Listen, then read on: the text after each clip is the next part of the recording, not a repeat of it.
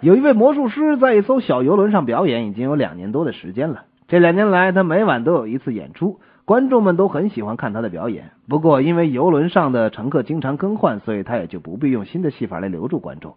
两年下来，他总还是表演那一套魔术。结果，挂在后台边上的一只鹦鹉，经过长期观察，终于看穿了其中的奥秘。鹦鹉对此感到很得意，常常在观众面前拆穿魔术师的戏法。各位观众，请看，我面前的这束花。半年没浇水了，还是这么鲜艳，很神奇吧？因为这是一束塑料花。现在请看，嗯，那花不见了，去哪儿了呢？各位观众，在它后面，在它后面。哈哈，不错，就在我的背后。哈哈哈，好聪明的鹦鹉啊！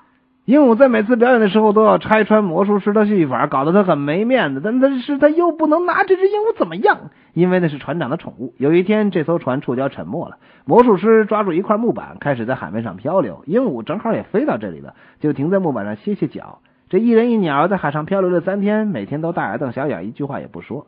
到了第四天，鹦鹉终于忍不住开口了：“嗯，算了，这回算你赢了。”告诉我，你把船到底变哪儿去了？